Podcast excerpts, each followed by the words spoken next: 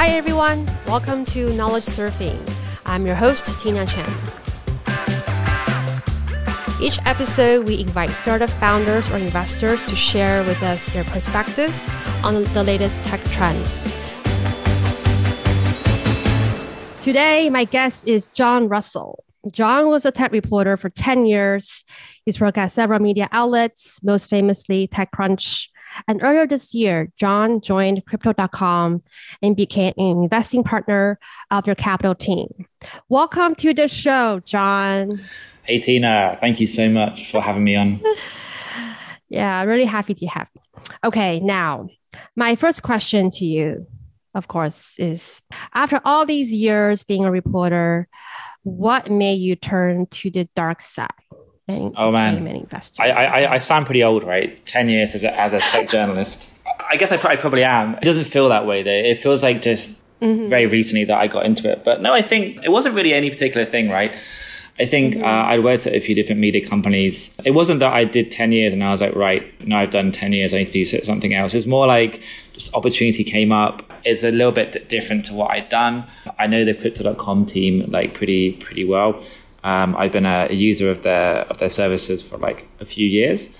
And it just seemed like at the time, something that, you know, this is interesting. I've always sort of like gone with, gone with the flow in terms of the jobs that I've taken. If there's a team that I like and I know, and the challenge is you know interesting then I, have always I've always gone with it. So this was this was exactly the same kind of thing. There's no like crazy you know lightning bolt or some like premonition. It was just like you know you know this kind of seems cool. And I guess there's a real cliche of like tech journalists becoming uh, VCs and yes. like especially from another from, one. from from TechCrunch too right? So I always said to people like exactly. it's not going to be me. I won't be doing that. Like I'll start my own media business. And you know, in the end, um, it seemed like a challenge that I, I, thought, you know, I've really got to do this. So that's kind of how I ended up here. Yeah. I see. And, and how how are you enjoying your new job? How would you rate it from a scale of one to ten?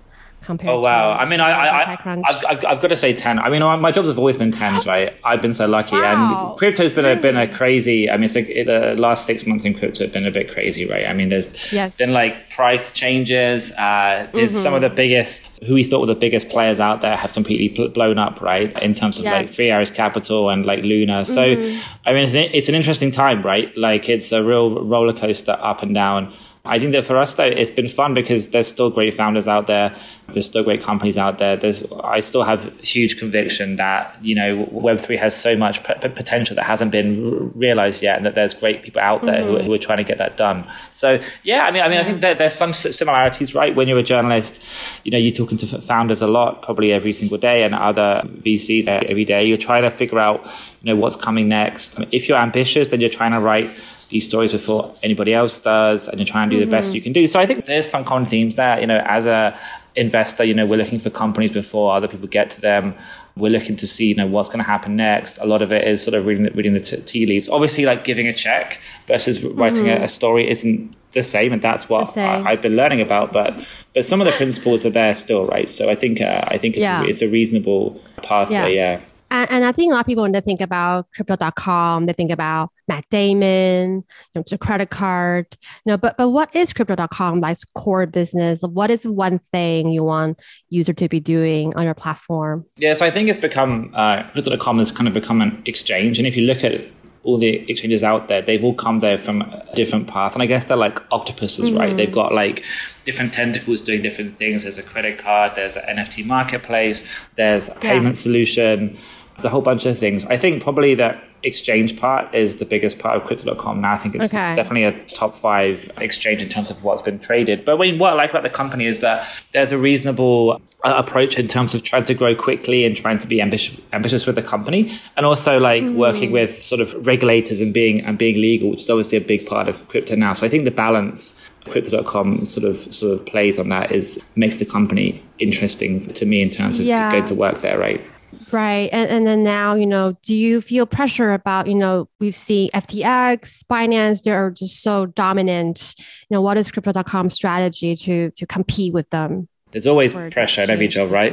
yeah, I think, I mean, this is a bit of a cop out of an answer, but for us on the capital side, so Crypto.com Capital, we're really focused on doing deals, investing. Mm-hmm. Um, so, so we sort of let the exchange folks, the payment folks, all yep. those guys do their thing, right? Obviously, like mm-hmm. where we can, where there's companies who we've, who we're working with, who we've in, in, invested in, that they can work with the parent company. Obviously, we mm-hmm. explore those, right?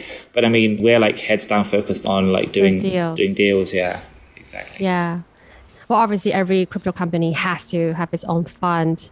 So crypto.com capital, like what is your strategy? What kind of deals do you like to invest in? Yeah, so we're very, uh, I guess, Web3 native company. And so there's a lot of buzzwords there, right? But what that means is we're mm-hmm. looking for mm-hmm. like founders that are building as close to the, to the, the sort of bleeding edge of crypto as possible. So instead of doing like, uh, like aggregators or like institutional products or like you know stuff that is obviously important that builds on on the sort of on the sort of raw part of uh, crypto. We're looking for people who are building like protocols, uh, scaling solutions, like stuff that's mm-hmm. really cool, like like the really infrastructure side of tech, right? Uh, those are the yeah. kind of deals that we do, and we, we invest across the board really. So I'd say like DeFi um, products, mm-hmm. inf- um, infrastructure and scaling products are a big focus for us.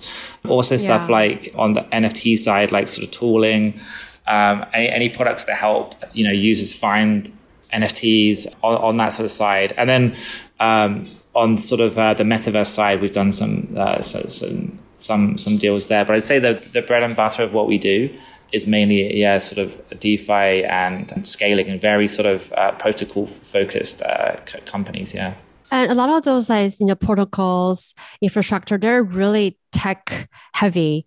Do you guys have a, like a research team? Like how do you you know, quickly yeah. understand all this different technology. It's just so overwhelming. We do, we do have a research team, and obviously that's a very mm-hmm. important part. And that's, I guess, one of the benefits of um, working for a company with a few thousand Resources. people on, on, on, staff. Exactly, there's sort of blockchain yeah. PhD folks, but I think it's also important for founders to articulate what they're doing too, right? And obviously, like mm-hmm. um, deals that we do, we do need to do a sort of due, due diligence on the tech and the and the, the product, but also like if a, if a person can't explain what they're doing in an hour um, mm-hmm. You know, mm-hmm. there, there's obviously like some kind of some kind of issue there. I mean, it, obviously, it could be a, a, you know really complicated product that, that does take a long time to explain. But usually, a, and like an hour is a decent amount of time, right, for someone to sort yeah. of put into context not just what they're doing, yeah. but also w- why it's important, right? So I, I, think that's a good acid test anyway, right? The founder has to be able to articulate why does it matter and, mm. and how, how does it different. Um, exactly, exactly.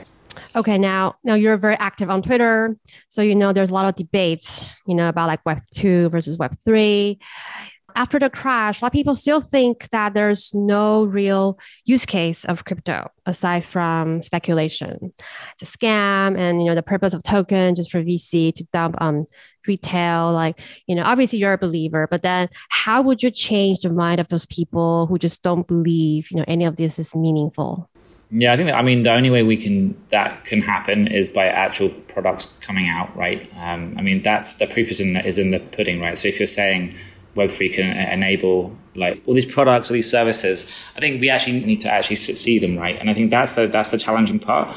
There've been um, there have been a lot of interesting products that have come through, but I think there's still a lot, a lot of challenges in terms of making Web3 products work on a long term, right? So I know you mentioned before the call, like Axie being yeah. you know one of those games, right? And obviously like had an inc- incredible run, probably mm-hmm. six to nine months, right? And obviously now you're looking yes. at it and it's a bit more challenging. The kind of prices have gone down a lot. The amount of money that any gamer can make has gone down mm-hmm. uh, significantly too, right? So it's not really very viable anymore. There was also uh, STEPN, which was a a yes. move to earn game, which came out earlier. Oh, I think late last year. And had a, again had a very similar run, like mm-hmm. six month run where it was like on fire and people were making, you know, people were using it a lot and making probably too mm-hmm. much money from it too, right? And then obviously the economics right. didn't work. I think ga- gaming is one part, but I think gaming is going to take a long time to really play out because some of these there's complications, right, in in how you structure economics of this stuff. And I think everyone's learning from the previous projects that came out, right? So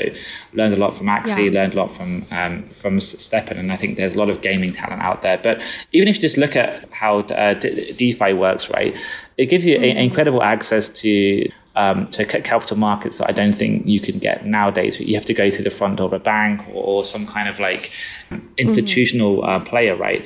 There's definitely a scope for that to build um, the kind of funnels that would allow folks who maybe don't understand how to use crypto wallets or the complicated parts of that to make that that possible. I think in terms of like, um, there's definitely a really interesting gap.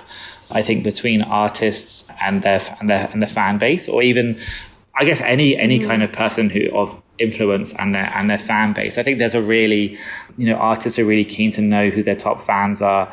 You know, as you know, like top fans will do anything to, to be close to their artists. I mean, I think it's it's mostly K-pop fans, right? But they buy mm-hmm. uh, billboard ads, anything. right?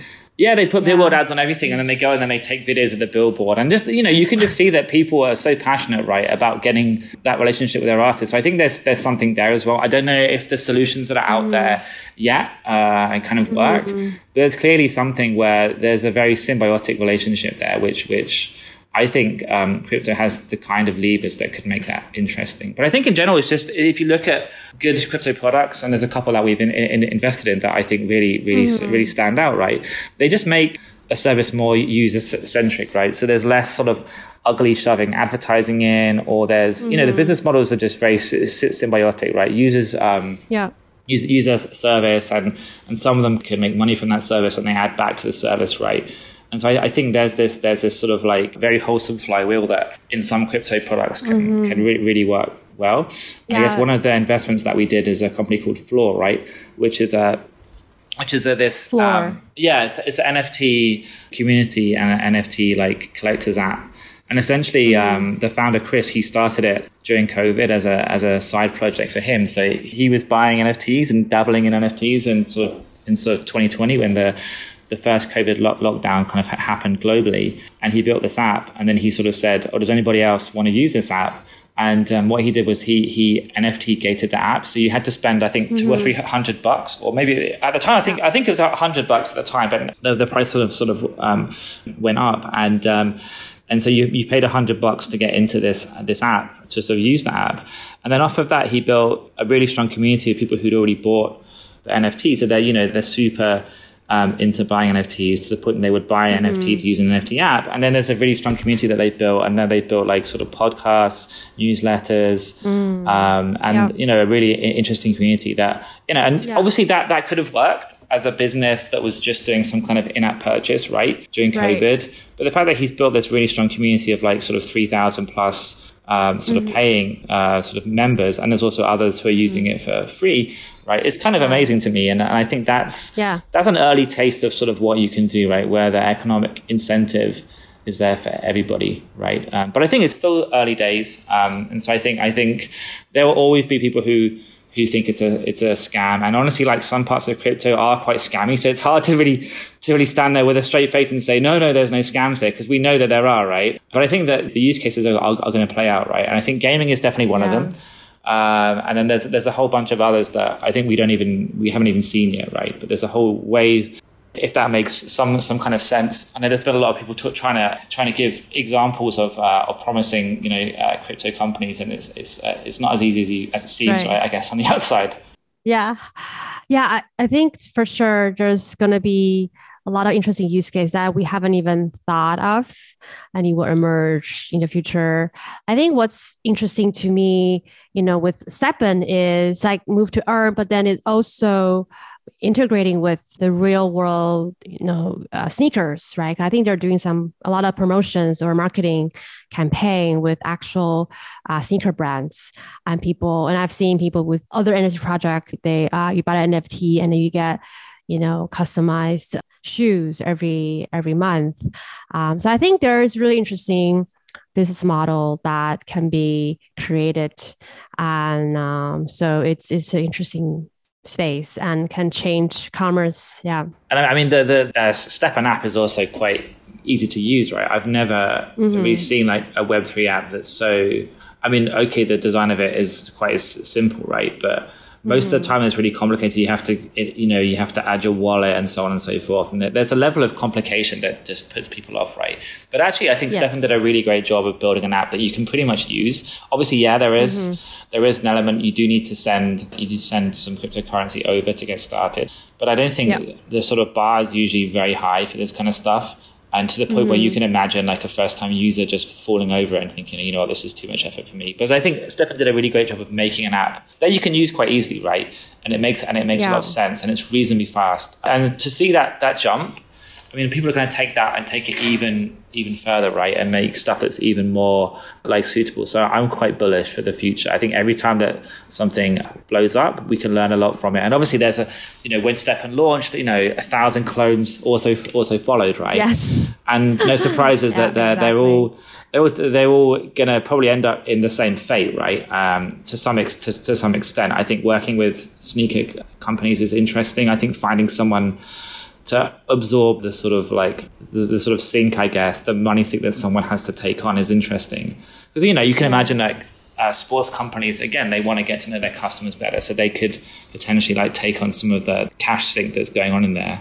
Exactly. And what's interesting about these two companies, you know, Axie, which is in Vietnam, I guess STEPN, they're founded by uh, Asians, Chinese, and they're in and also I want to mention like, for example, YGG, right? They are in Philippines. So a lot of these up and coming or, you know, crypto companies that did really well last year, they were all from Asia or some of them from the Southeast Asia region. And they, a lot of them attract, um, you know, Silicon Valley top tier VC like Andreessen Horowitz. So what do you think is maybe unique about the user here in Southeast Asia region that maybe makes you know web3 even more relevant for here versus in some other more developed countries yeah i think i think there's i think there's a lot happening in the philippines here i think there's a there's a few interesting companies that have grown up very quickly in the Philippines. So there's a lot, a lot of credit to folks there who are sort of who are sort of doing that. I think the Philippines was the driver of Axie, right? Mm-hmm. Um, I mean, the stories that I heard of how it blew up were basically the YGG founders were going around coffee shops, right? Like um, mm-hmm. onboarding people into Axie uh, physically, like face to face, right? And obviously that that, yeah. that, doesn't really scale very well, right? But a lot, mm-hmm. so a lot of the mm-hmm. credit I think goes to them for the, sort of doing that and then building mm-hmm. a business essentially attached itself onto that, right? Uh, gaming yeah. good company. But I mean, I think honestly, like this is going to sound like a bit mean, but I think like Southeast Asia has some good examples of companies coming through. But I think there could be a lot a lot more. By which I mean that okay. a lot of we see from the region, and I think Singapore is a, a separate case because I think there is a bit mm-hmm. more sort of core Web three like infrastructure kind of plays plays coming out of there. But from other countries, I think a lot of it is just following fast, right? So a lot of it is like play to earn gaming, mm-hmm. which at this point I yeah. think play to earn gaming it's a very different business to crypto. It should be like a gaming business. Mm-hmm. So it should be like mm-hmm. experienced gaming uh, veterans building a game, you know, using some uh, using the, the economics of, of, of, crypto, right? But I don't think that crypto people building games really works so well. So I've been, I mean, not underwhelmed, but I think I think there's a lot more scope for Southeast Asia. Mm-hmm. I think that okay. once people start seeing examples and start really getting into the tech, then that's where I think we're going to see more yeah. more things coming out. So, for example, like uh, I've seen some some founders who've who sold companies before getting into Web3 and building like cross border DeFi or building like mm-hmm. NFT uh, explorers and exchanges and just things that, that honestly, they these kind of products tend to come from outside of Asia, I think. I mean, like I say, Singapore's a separate example because I think there is more of a crypto hub there. But sort of like yeah. Ind- Indonesia, Vietnam, Thailand, I think there needs to be some uh, some role models and a bit more understanding of the of the of the tech. I think, but I think yeah. there's a lot more scope for for more. I'd say more lasting companies. I think I think Axie and the mm. play to earn stuff is cool, but there's a question mark over how viable that is, right? So yeah. I, I, think I think there's a there's a massive audience for consumption in, in this region, and I think that when the stars align, um, there could be a massive mm-hmm. a massive potential for, for products to be built out of here that will serve a global audience, right? Not just a Southeast yeah. Asia audience. And also, I remember reading about in the Philippines. That's interesting. Is you know in the Philippines, it's really easy to convert between fiat and, and crypto, right? You can receive crypto in your wallet, and then you can go to the ATM and, and take out fiat. And I think that is a very big difference and, and really great for, you know, mass adoption for crypto in that in that region. because in the rest of the, the world, you know, converting or on ramp, off ramp is very challenging and, and difficult sometimes. Um, but I think for for Philippines, it seems like because of that, I thought also that was one of the reason why you know Axie was doing so well because it was just so easy. The the behavior is already there. That's true. Um, yeah, so, yeah, that's true. And I think one of my favorite anecdotes is when I was taking a motorbike taxi in uh, Bangkok, where I'm based, right, and. I stopped at the lights on a junction, and I and you know the drivers they always they they sort of have those those holders that pin their phone to the to the ha- handlebars, right, so they can see where they where they're going. And I looked at the driver, and he was checking the price of like some kind of cryptocurrency because I could tell because it was like spiking like crazy. You like that? That couldn't could that be the Thai baht? Probably not, right? And I, I looked to my left, and the other guy next to him right. was doing the same thing, right? So. I mean, they probably got wrecked in the end, right? I guess because this is like but I mean, it's interesting. You're right. Adoption of crypto here is much seems much much easier, right? And I'm not sure if because governments haven't involved the same way they have in in Western countries, or whether it's about sort of like culture out, out here. But you're absolutely right. Like adoption is higher. I just think that there's a lot more. I mean, there are already companies here. To be fair, I, I'm not. I'm not being negative about that. And like I mentioned earlier, mm-hmm. there's a the cluster in the in the Philippines of really entrepreneurial like web3 yeah. founders and, and some investment firms and incubators out there is super interesting. Like they're building great products. But i think outside of that more broadly there's a lot more scope for like mm-hmm. world-class products to be built here right? Because that's the beauty of web3 is we talk to founders all the time right? They raise millions of dollars. They don't have big teams. They only have like three four five five people right? So i think that if you as a founder and again this is it's rich for me to say, right? I don't code. That's very true. But like founders that I've talked to that learned how to build Web3 products, they're often away because they can build anything, right? So, and I think that there's just so much scope for this region. We've seen already in like startups over the last, what, 10 years, probably five to 10 years, how companies, you know, you know, back in the day, right, it was, it was always global companies that dominated Southeast Asia and, and, and the surrounding regions, but that's completely changed now, right? There's so many, it almost became normal now, but you forget about seeing local companies on billboards or local companies. I think the other day, Carson hired Eric uh, Cantona, right, as their brand ambassador, right? So you can see like even that's changed. I mean, that used to be like, you know, local companies dominate. So that's changed. Yeah. And I think that on the crypto side, there's just so much potential. Once there's more, I guess, role models, once there's a better mm-hmm. understanding of the tech and what it can do, then I think this region can really produce some great companies that, like I say, can can stand on their, their own two feet in any part of the world, right? Not just being used in the Philippines or mm-hmm. Vietnam or like Southeast Asia. So that's what I'm excited about for this part of the world. Yeah. I see. Um, I think last year, right, gaming and NFT really drove a lot of new users to to the space. And, and, now after the bear market, we're in a bear market, and then a lot of people are thinking, okay, what's going to be the one thing that you know onboard the next billion user into crypto? You know, what do you think that that may be if it's not gaming? Or NFT? Something I think else? I think it can be gaming, but I think it has it's to the point where like it's gaming, gaming. If that makes sense, it's not like crypto gaming. So I think it has to be it has to be games that look like other games, right? It can't be a game where you have to purchase an NFT. Uh, they're usually a bit expensive, right? It can't be a game where you need to have a wallet, right? I think these are all optional parts of it, but these are, I think, from from what I've seen I, I, went to the, the US recently to some events, and there's some really high quality games that are coming out. But it's not just that, but it's the mindset of the folks who are building them, which is, you know, let's build for non crypto people, right?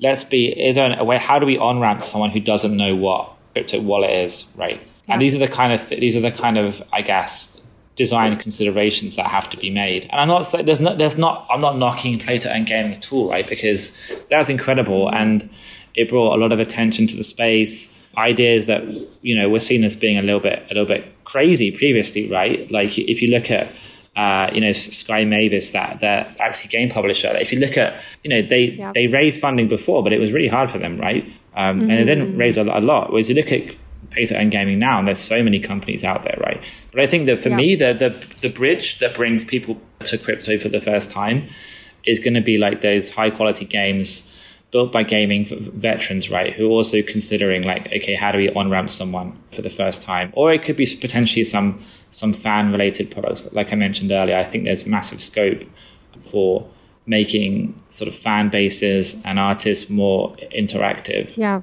Mm-hmm.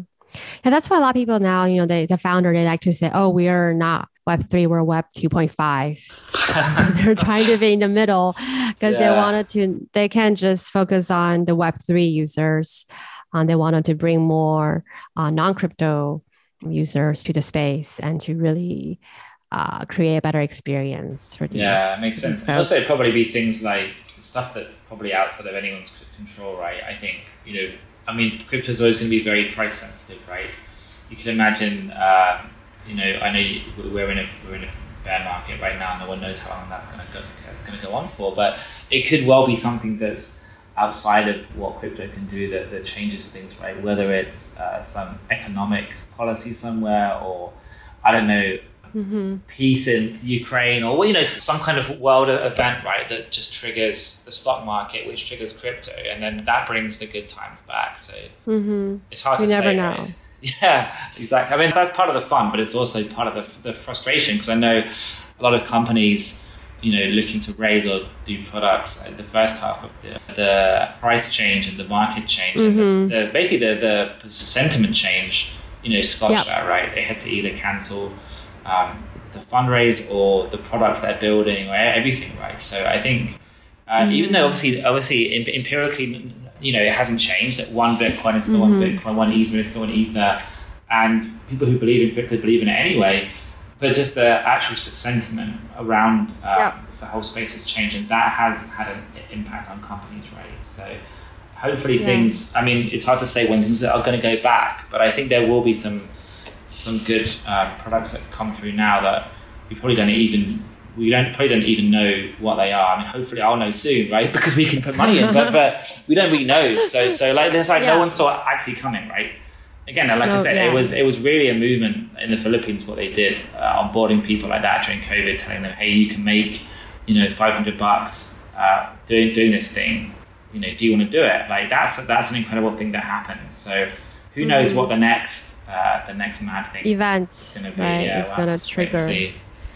Yeah, you're right. Uh, we don't know what's the next event that triggered the the big movement is going to come but but we are in the bear market now and, and it's the best time to to build because you don't have that many noise noises so what kind of company are, are you looking at specifically and what kind of deals are you staying away from yeah so I, I think i think a lot of exchange funds like us i guess if, if people try to fit it in a box and understand how it works like, mm. are you guys a, a CVC? Is the is the classic question, especially from Asia, folks, folks in Asia, right? You know, CVC yeah. being corporate venture capital, like like a bank fund or whatever, and it's not really the mm. same um, because the CVC kind of like serves the parent company in as much yep. as like if they're saying right, we need to do, you know, I don't know, this month we're doing much more AML, like let's find anti-money laundering companies that can do tech. Or you know, there's always like it feeds back to the parent company. Actually, for us and for other exchange funds, the mandate is returns. So it's like it's like making making money from deals, that crazy idea, right? And so for us, like like in a bear market, we will initially stick to, I guess, stuff that we know the best. So like infrastructure and DeFi, and these products are still people are still using DeFi even though it's a bear market, right? Okay, not everyone's trying to buy a Bored Ape and the prices have all come down, but people are still using DeFi, right? So for us, like this is this is like a go-to for us.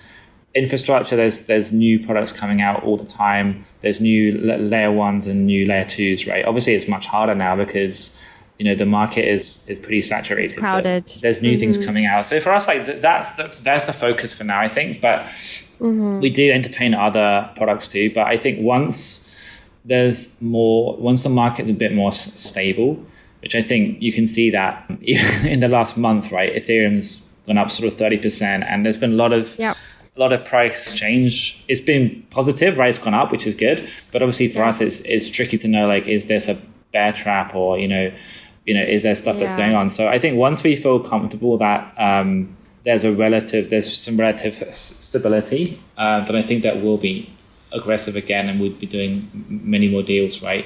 And we did we did about 60 in the first year of the fund. So, you know, that's mm-hmm. like a deal a week and then some. So we'll we'll get back to that kind of cadence soon. I mean, we're not that far from being at that rate anyway, right? Mm-hmm. We're probably doing a deal every every two weeks, um, if not if not more more often. But I think yeah, I, I think it's just prudent, is isn't it? Just when the waters are a little bit yeah. choppy, you're a little bit more more careful. But I mean, I still talk to a bunch of companies, right, doing various different things. I think you know the dynamic has changed. I think valuations have come down. I mean, this is obvious stuff yeah. that everyone will tell you about, but I can tell you that, that yes. from my own experience, like valuations have come down, round sizes have come down. Some of the sort of like non-crypto funds are doing fewer, if not no deals right now. So it, it is a good time. But I think that for us, we're also just prudent and um, we feel like everything has reached a certain level that I think that's when we'll be we'll be looking at more outrageous deals as well, right? outrageous deals. Hopefully. Oh, okay. okay. Well, that was really fun, Jon. Well, thank you very much for being on the show. Really glad to have you. Yeah. Well, this show is produced by Turbic Ventures. If you like us, please subscribe and give us five star ratings. If you have any feedback, feel free to leave us a comment. And we will see you next time. Bye bye.